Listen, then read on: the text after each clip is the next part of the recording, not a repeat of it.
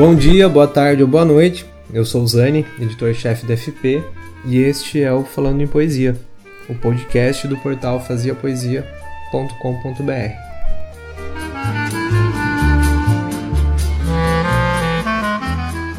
No episódio de hoje é o primeiro episódio do quadro Nuances, onde eu pretendo conversar, trocar ideia, bater um papo com os profissionais da edição por aí. Nesse primeiro episódio, conversei com o Felipe Moreno, que é o editor da Casa 3, uma editora independente, artesanal do sul do Brasil. E acompanhei o papo, foi bem interessante. Na descrição aí de algum lugar que você viu esse episódio, no Spotify ou no Instagram, ou lá no portal mesmo, tem todas as referências e links que a gente falou aqui.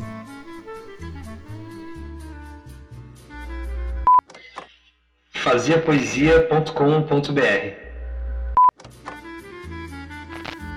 Este episódio tem o apoio do Jornal Relevo, que é um impresso mensal de cultura, sobretudo literatura, sediado lá no Paraná, com distribuição nacional dirigida. Por apenas 70 reais por ano, você pode assinar esse jornal e recebê-lo mensalmente na sua residência. Maravilha, né? Então acesse aí jornalrelevo.com e garanta seus maravilhosos exemplares.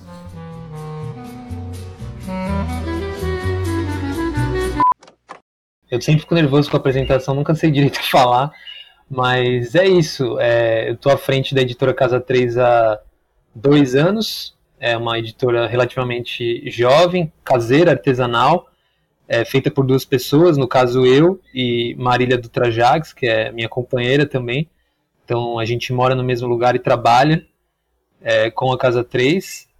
Temos um, uma linha editorial ainda em construção, eu diria, mas se, é, se cristalizando melhor. Então a gente pretende publicar principalmente gêneros não convencionais, explorar uma área da literatura que preza pelo fragmento e pela hibridez entre ficção e não ficção, e tratando de temas correntes e urgentes do mundo, principalmente relacionado à ecologia e questões de desenvolvimento social e tecnológico. E através da arte, através da literatura, de gêneros que não são explorados ou pelo menos não são tão convencionais, como é o romance, o conto, principalmente. E no mais eu também escrevo esses gêneros inconvencionais, tenho explorado cada vez mais. É, estou na Fazer Poesia desde 2016 e de uns anos para cá publicando, diria que exclusivamente haikais, é o espaço de publicação dos meus haikais é, que eu mais encontro retorno e, enfim, já tenho quase uma fidelidade com Haikai na fazer poesia, separo os principais para publicar lá. E sou formado em comunicação em São Paulo, na FMU, em 2016. E acho que é isso. Esse ano eu faço 29 anos. Mas o que eu quero começar o papo nosso é o seguinte, né, que a gente é antigos já no Medium. E eu quero saber como você chegou no Medium, cara. Como foi que você descobriu, que você chegou lá. Que eu acho que você e o Baga, né? São duas pessoas assim que eu conheço que estão lá há muito tempo e como eu ainda estão lá. Porque a, a New Order, por exemplo, né? Eu acho que ela acabou se apagando com o tempo. Né? Era Trender, depois mudou para New Order e eu acho, né? Eu não tenho certeza, mas eu acho que a FP é hoje uma das publicações mais antigas do Brasil que continua online e, e ali na Labuta. E eu queria entender esse contexto, né? De como você chegou no Medium, se foi por acaso tal. E eu acho que é um, é um bom começo para a gente iniciar o papo. Bom, obrigado Zane pela oportunidade. É prazer, uma satisfação trocar esse, essa ideia contigo.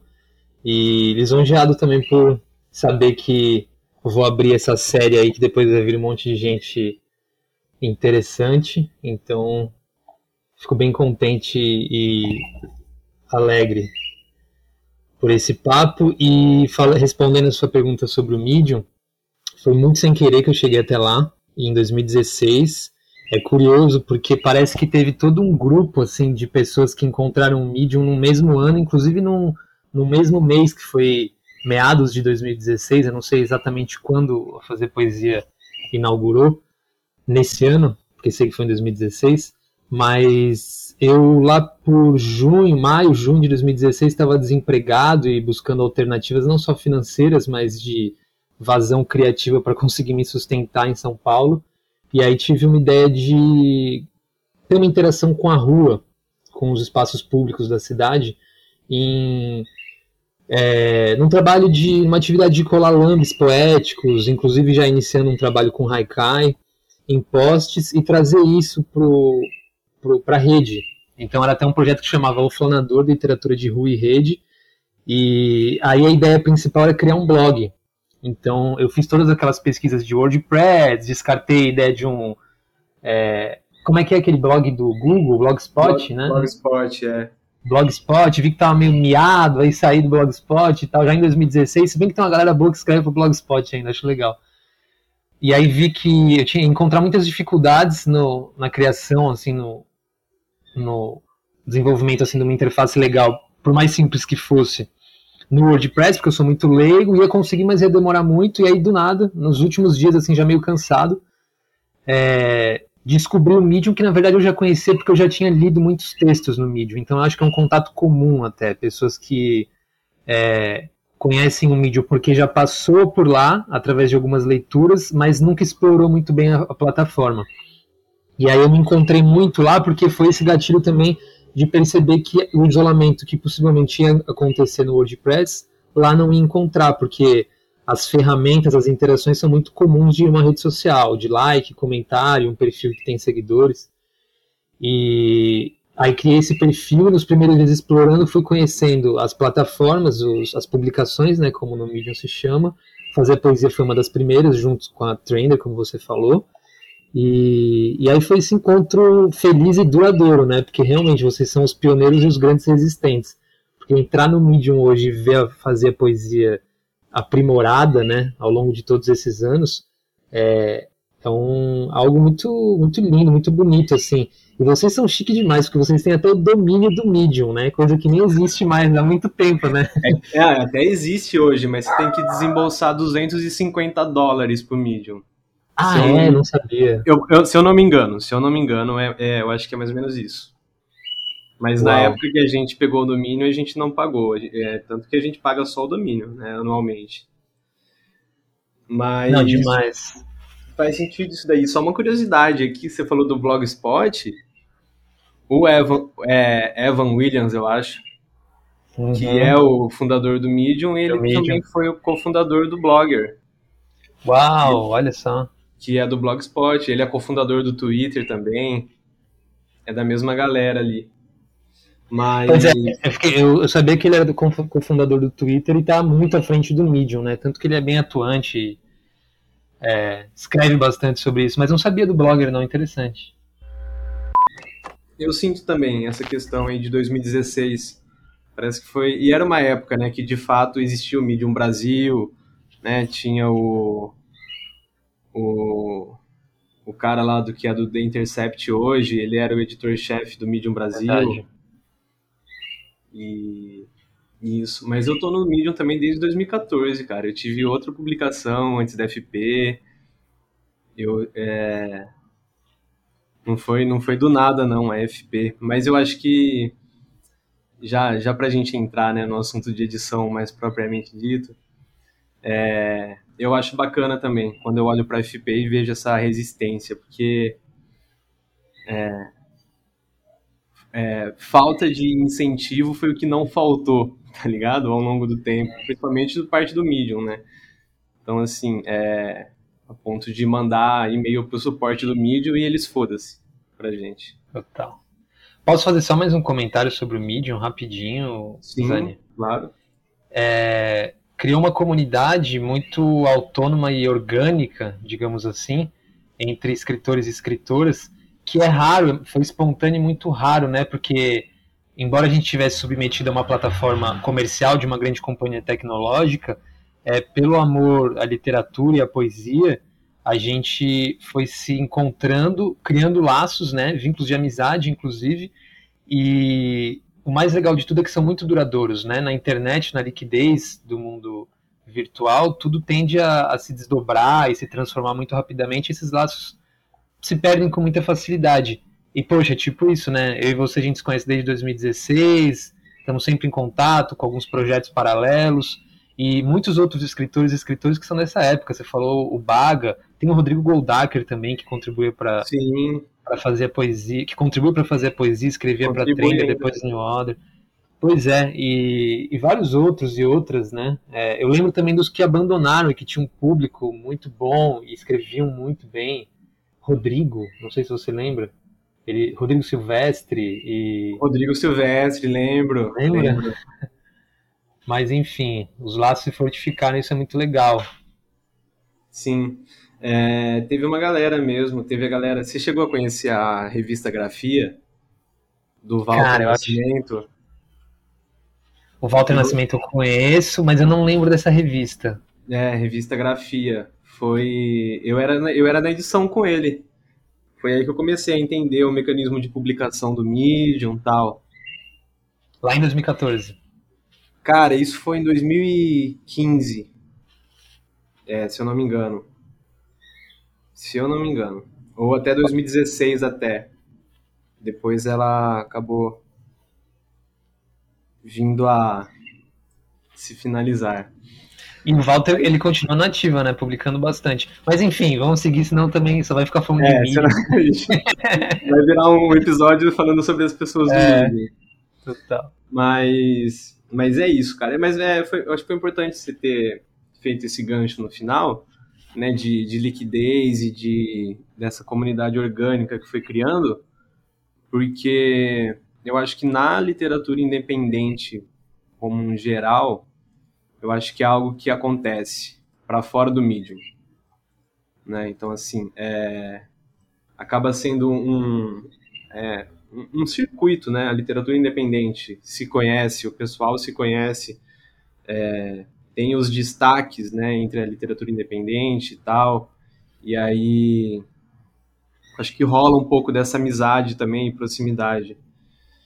E, e aí queria entender, cara, como você vê um pouco a literatura independente hoje e como que foi, né, caminhar no independente até chegar na casa 3, né, até fazer o modelo de de criação literária da Casa 3 e tudo mais?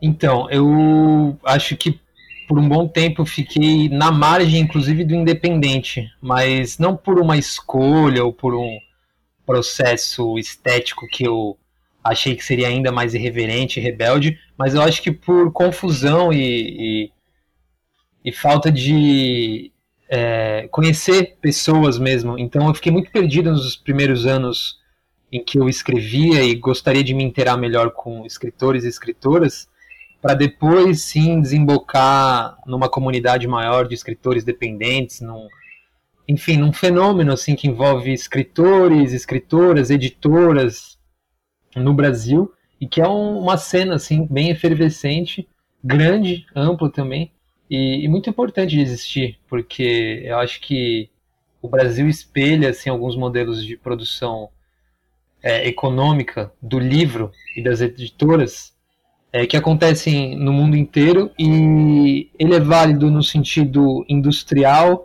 e da difusão em larga escala, mas é claro que ele também acaba colhendo vários problemas e entraves que impossibilitam o acesso é, à autonomia e, e a liberdade de criação de autores e autoras. Então, a cena independente de literatura no Brasil eu acho muito rica, muito efervescente e gigantesca também, gigantesca. É, é bom saber que não se fecha só numa panelinha, porque isso também já seria um grande mal. Mas são muitas comunidades como que vocês estão fazendo hoje na Casa 3 em relação à viabilização de publicar autores e autoras? É, vocês estão vocês recebem originais para publicar e, e ou não? Vocês fazem autopublicação? Como que tem sido o modelo de gestão e, e etc, né? Ou até com é, viabilização de financiamento coletivo, tal. Como que vocês têm funcionado? Uma eterna experimentação, Zani. Agora a gente é, atua, vamos dizer, em diferentes possibilidades. Então, claro que tem muitas pessoas que, principalmente pessoas não publicadas ainda, escritores e escritoras inéditas em poesia ou outros gêneros, que procura, procuram a gente para enviar o original. E eu acho que seria uma besteira recusar, porque eu também tenho interesse em ler para encontrar assim obras potentes e é, viabilidades. Então a gente sempre está aberto para recebimento de originais. No entanto, a gente tem um, um, encontro difícil entre a vontade de publicar muitas coisas e a falta de mão para isso.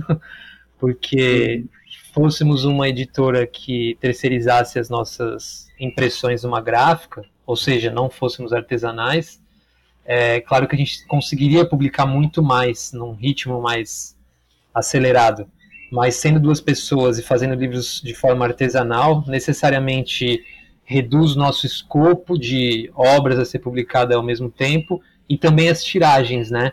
Então é uma proposta mais rudimentar, mais é, raiz, digamos assim, e mas tem também seus benefícios, tem suas belezas. Então a gente se encontrou muito nessa possibilidade artesanal e encarando também esses, essas dificuldades, essas limitações de não conseguir publicar muitas coisas ao mesmo tempo e está também aberto a essas explorações. Quer mandar original? A gente super recebe, vai ler e se a gente conseguir encontrar um encaixe dessa obra de acordo com o que a gente pretende publicar no semestre, pode rolar.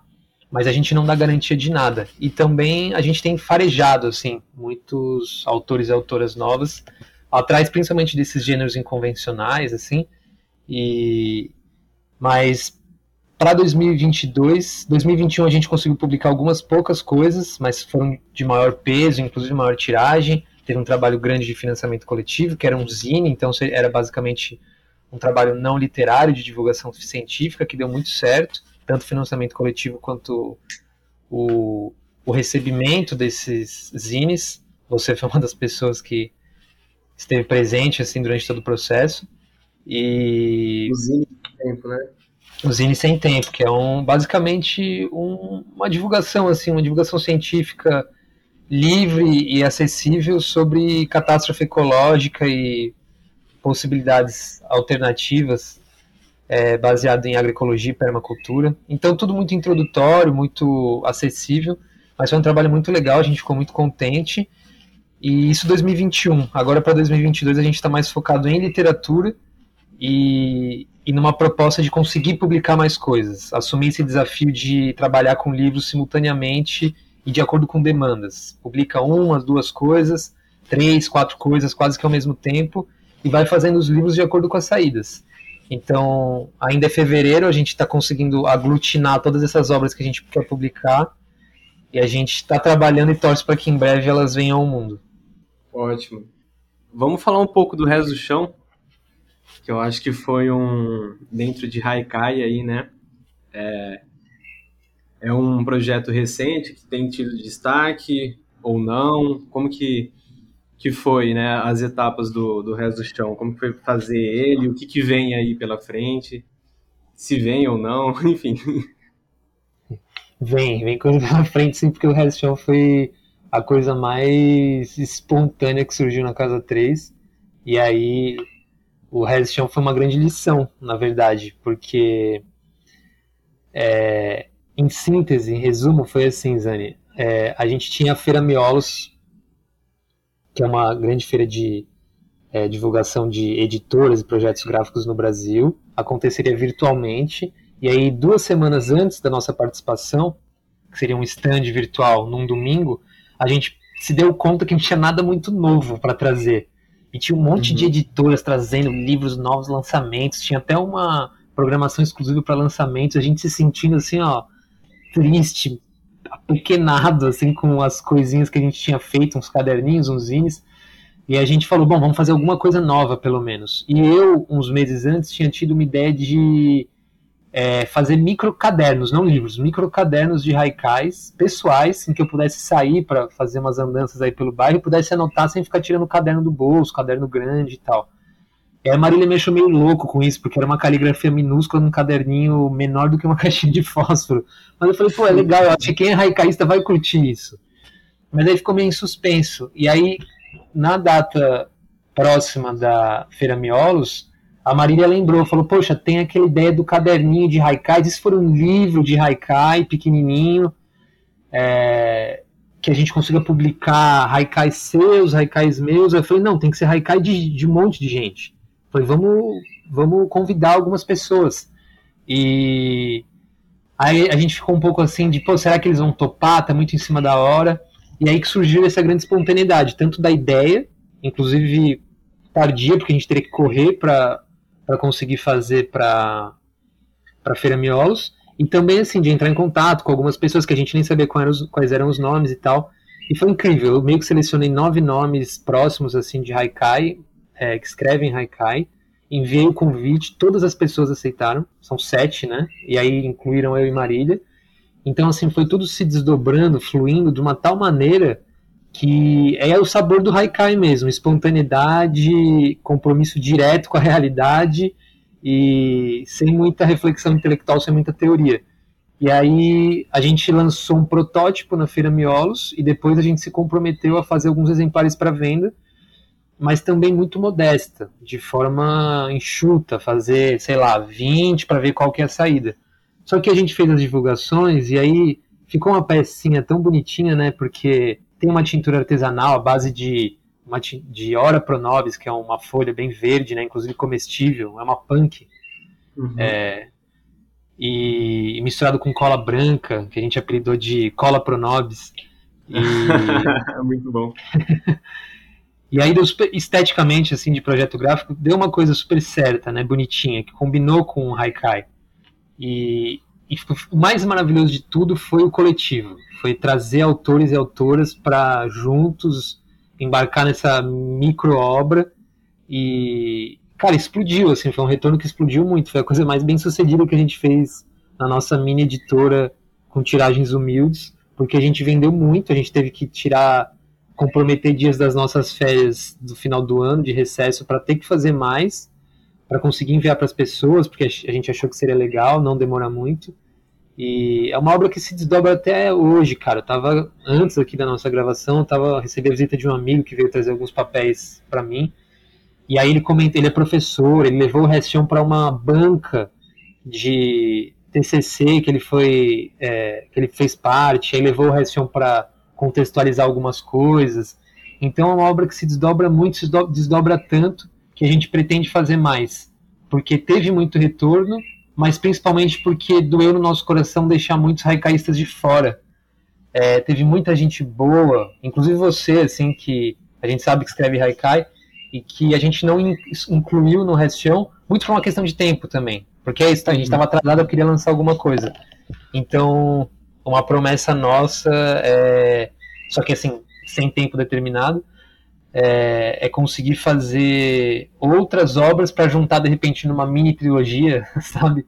Restam mais duas outras, duas outras obras dentro de um mini box, uma mini caixinha que consigam encaixar os três livrinhos. É isso. Excelente. Eu acho que condiz muito, cara. O, o Resichão é, é isso, né? Ele é uma ele é todo sintetizado no Haikai. Né? Então, é, ele é um livrinho conciso, né? como um Haikai, e eu acho que ele compila essa beleza singela e, e tal, né, do Haikai, esse registro, enfim. É, eu acho que isso atrai, isso que pode ter atraído também muita gente. É, mas bom saber. E tem, tem uma galera ali, né? Do, que tá assim na nuvem da FP que participou, o Eberton, né? Que é ministrante da, das oficinas de Haikai da FP. O William Feitosa, que participou da, da oficina também. E um monte de gente que tá também na nuvem da FP que a gente é, sentiu de não ter incluído no Restion, mas por isso que a gente quer incluir em outros. É, mas, e tem outros também, é muito louco, porque o desdobramento do Restion me ligou com outras pessoas que eu já conhecia, escreviam haikais e que agora, inclusive, estão na Fazer Poesia também. Tipo o Gustavo Dutra e o Bruno uhum. Manfra. Esses dois recentemente falaram, pô, tô na Fazer Poesia e tal, entrei esse ano, tô publicando lá. Inclusive o Dutra, eu acho que publicou já haikai lá. Ele é aqui de Florianópolis também, e... Enfim. É, é um encontro muito lindo, cara.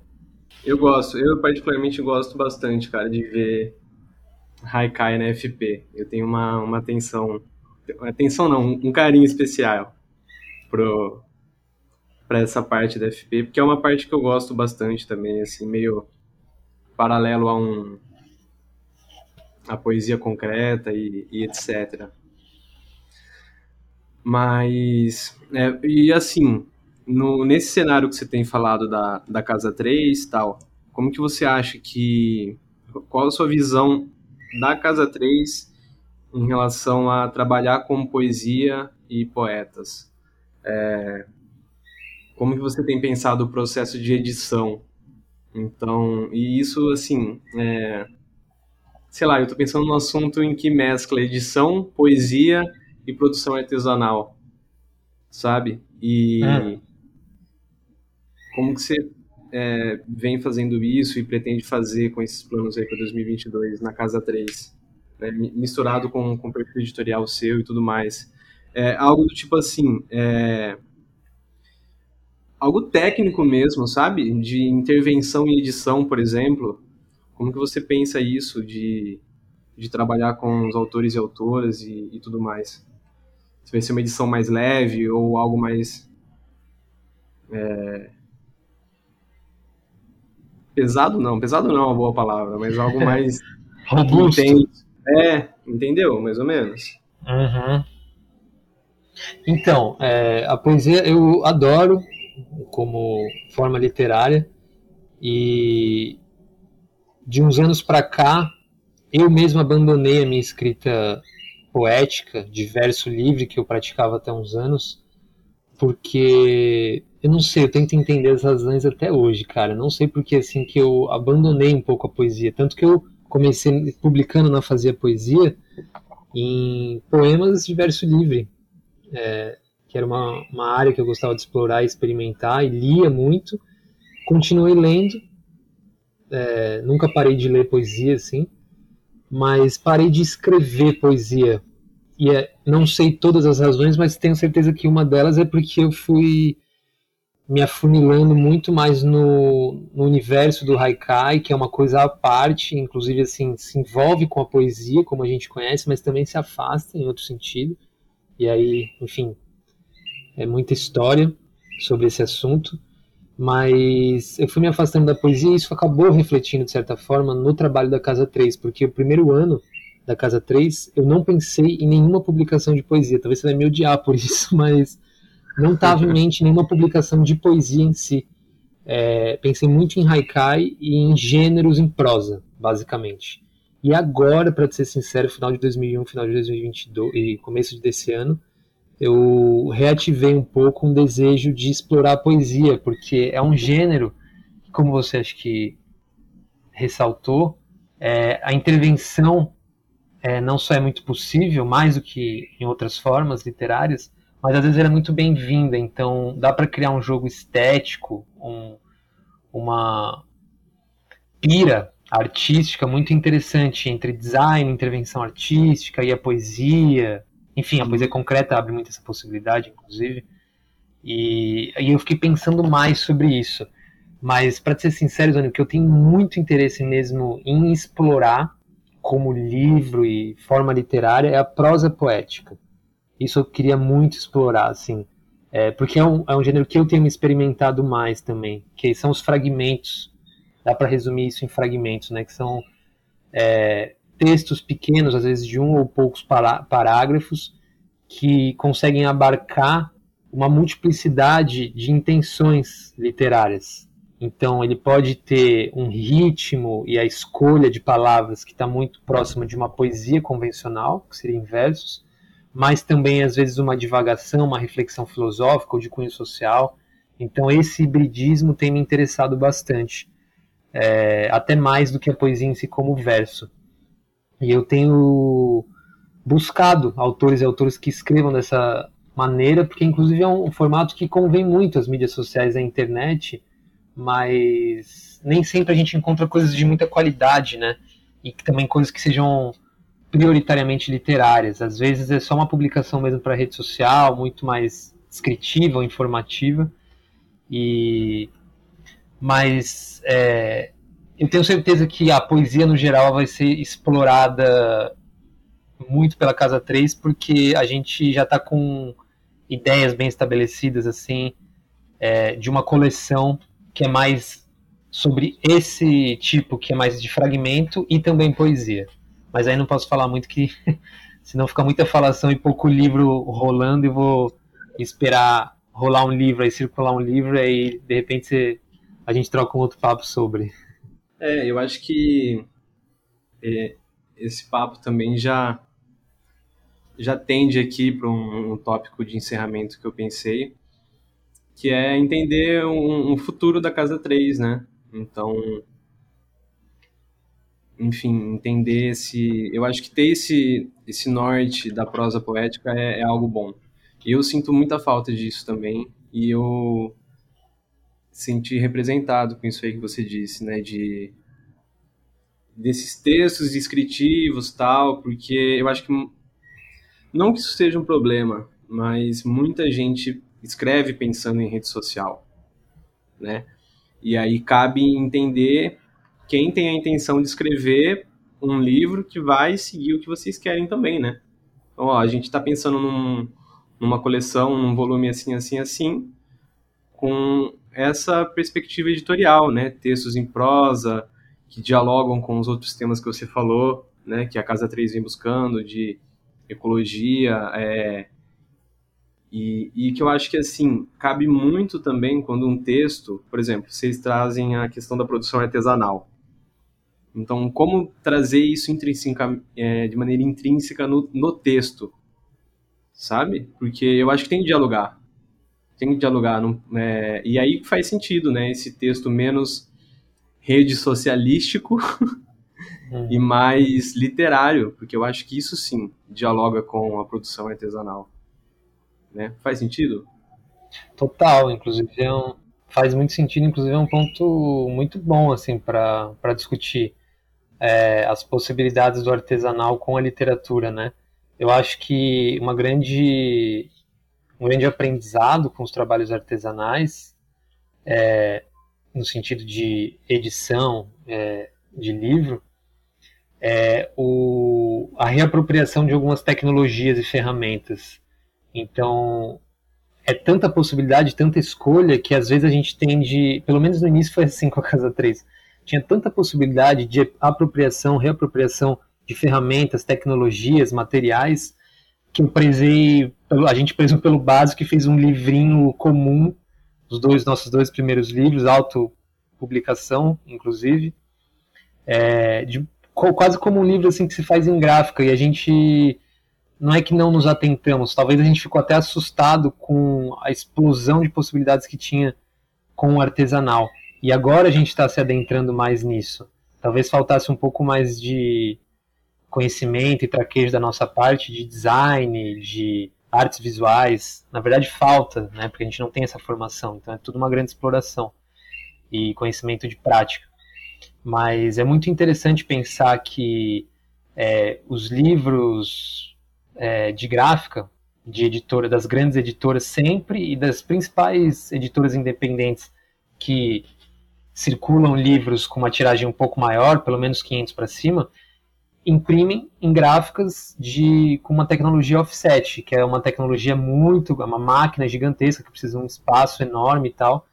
E as editoras não só independentes, mas ainda levando o selo de é, artesanal, é, como é o nosso caso, como é o caso da Monstro dos Mares, como Lua Negra Cartoneira, tem uma, um monte de editora no Brasil já que trabalha com esse com esses com essas ideias, com essas propostas, é, imprime em casa. Então, ou seja, tem uma apropriação pelo menos da impressora. A gente escolhe uma impressora jato de tinta específica para conseguir imprimir livros que normalmente, pelo formato, são impressos por uma máquina dentro de uma gráfica.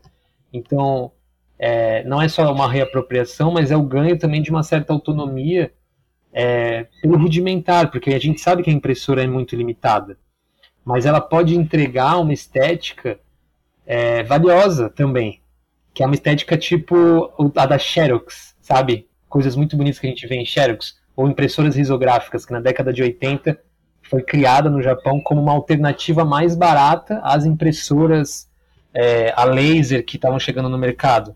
E a impressora risográfica era tosca até um tempo atrás. Hoje é um, é um maquinário de altamente luxo alternativo, vou dizer assim. E, então tem uma estética, tem a possibilidade da criação estética dentro dessas limitações das tecnologias. E a proposta artesanal abre todas essas possibilidades. Então é, é incrível poder descobrir que a gente pode usar uma máquina que imprime e misturar com um bordado, um tipo de papel que vai ser tingido com uma planta que está no nosso quintal. Ou seja, não é a arte gráfica em si da palavra, do signo que está lá dentro no miolo, seja numa obra poética ou no ensaio, no gênero que for, mas é todo o conjunto da obra. Sempre é, um livro sempre é um conjunto artístico que envolve a diagramação, que não deixa de ser uma forma de arte, a revisão, quem escreveu, quem ilustrou a capa e até quem imprimiu uma arte técnica.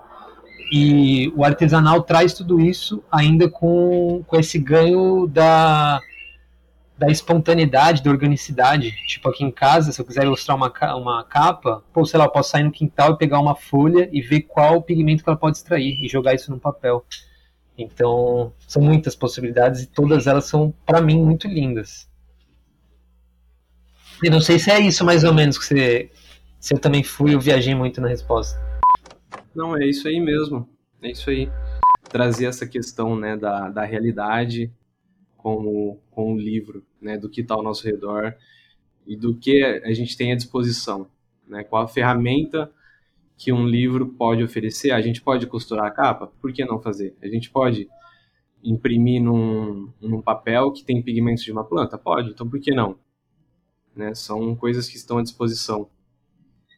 E se difere, né, que nem você falou, é, é uma editora independente e produz numa máquina gigantesca de offset, né, como muitas. Enfim, acho que é isso. É um, é um tema que eu gosto bastante também, porque eu penso muito nisso, né, de, de adaptação de texto para formatos. Então, por exemplo, é, os poemas meus, por exemplo, eu escrevo pensando que serão publicados na FP. Hoje todos os poemas meus estão somente na FP. E eu estou começando a reunir agora os meus poemas pensando num livro. E eu vou ter que mudar muita coisa, cara, dos poemas. Porque os poemas do que saíram nos livros não são poemas que foram pensados para ser escrito em um livro. Então, é, eu vou editar bastante coisa, sabe? De, de conteúdo e de disposição, de diagramação dos poemas eles foram, e volta naquilo que eu falei, né? Foram poemas pensados para uma rede social que é o, o, a, é, o Medium. Então, ele vai agora para o livro. Que que eu, beleza, é, ele foi pensado para o digital, originalmente. O que, que eu posso fazer nele para adaptar para um livro? Né? Então, é, é, por exemplo, todos os poemas meus dialogam com imagens, que é uma ferramenta à disposição do, do Medium. No livro não vai ter imagem, então, já, entendeu? Já é um corte. Isso aqui. É um desafio, mas, cara, dá, dá para fazer coisas e descobrir outros elementos gráficos, físicos fantásticos também. Acho que você tem um trabalho desafiador pela frente, mas que vai valer a pena com certeza. Se quiser ajuda aí, eu adoraria, porque você falando já, já fico animado, assim. É um, é um trabalho muito muito bom de ser feito, assim. Essa, inclusive essa transposição do virtual, que aparentemente é, não, não comportaria, não se encaixaria num livro, porque não foi feito para isso, mas dá para explorar, dá para explorar. Dá, eu tenho, eu tenho umas ideias malucas aí. Depois a gente conversa. Da hora. Tacar umas páginas rasgadas pro meio do livro, enfim. Hum, demais, coisa, demais. Uma coisa desse tipo.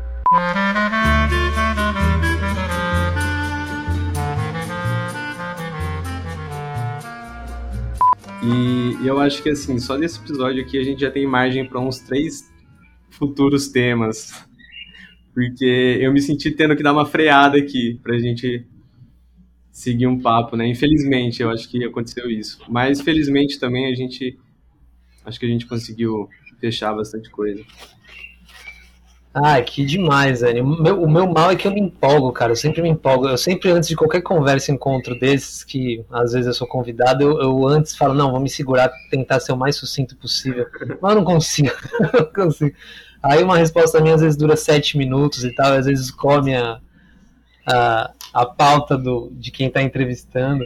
Mas ainda mais esses assuntos que eu tenho muito fascínio e prazer em falar. Então, assim, papo bom é esse que a gente fala 40 minutos, quase 50 minutos e parece que foi 5, né? E maior prazer, adorei o papo, adoraria ter outros, então estou sempre aberto aí para novos convites. Obrigado. Então, fechou. Hum, agradeço também, né? Eu acho que é um, é um episódio que fazia tempo que eu queria gravar algo com você aqui. E aí rolou aquele convite lá no post, né, do Instagram. e que bom que deu certo, então. E é isso. Vamos aguardar aí, né, o... A gente teve alguns spoilers aqui da Casa 3, mas eu acho que muita coisa boa é, vem aí em 2022. Com certeza, vamos seguindo.